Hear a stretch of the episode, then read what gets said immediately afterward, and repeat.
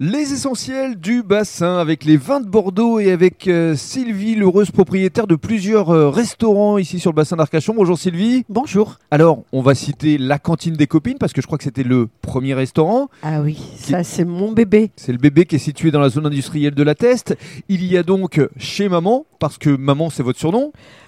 Et oui, malheureusement ou heureusement, euh, avec mon âge et mes enfants qui travaillent dans l'entreprise, ben, qui avaient pris l'habitude de m'appeler maman. Voilà. Et donc à côté des clients, euh, ben, sûrement que j'ai euh, j'ai un esprit ou j'ai un air euh, maternel et donc tous les clients m'appellent maman. Donc c'est pour ça que j'ai décidé qu'ici, ben, ça serait chez maman. Alors, on est situé à deux pas du port de la Hume.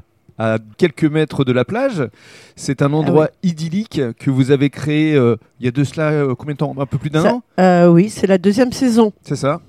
Donc un endroit assez magnifique. Et puis troisième, jamais 203, troisième endroit que vous venez Ah oui. d'acquérir, c'est du côté de Salles. Oui, parce que là-bas, c'est un endroit un petit peu délaissé. Tous les gens, Salles, Belin, Belier, par là-bas, c'est des, des villes un peu dortoirs.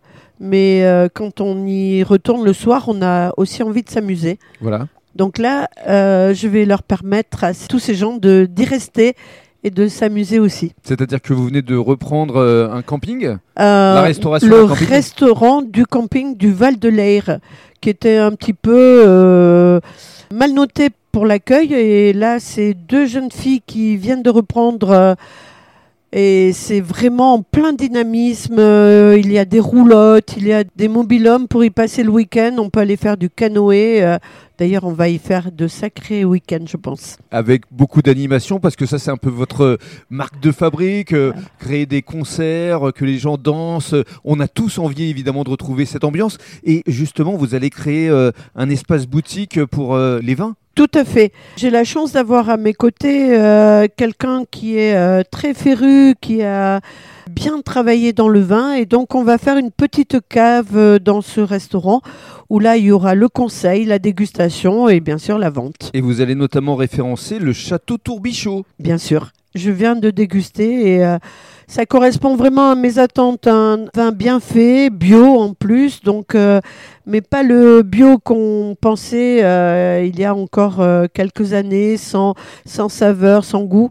C'est des vins qui sont bien faits, donc sans sucre, mais euh, tellement goûteux que je vous invite à y venir. Voilà, à la fois rond, soyeux, bien équilibré. Justement, dans le cadre du deuxième podcast, on va donner la parole à Patrick Dobas, qui est justement l'heureux propriétaire de ces vins.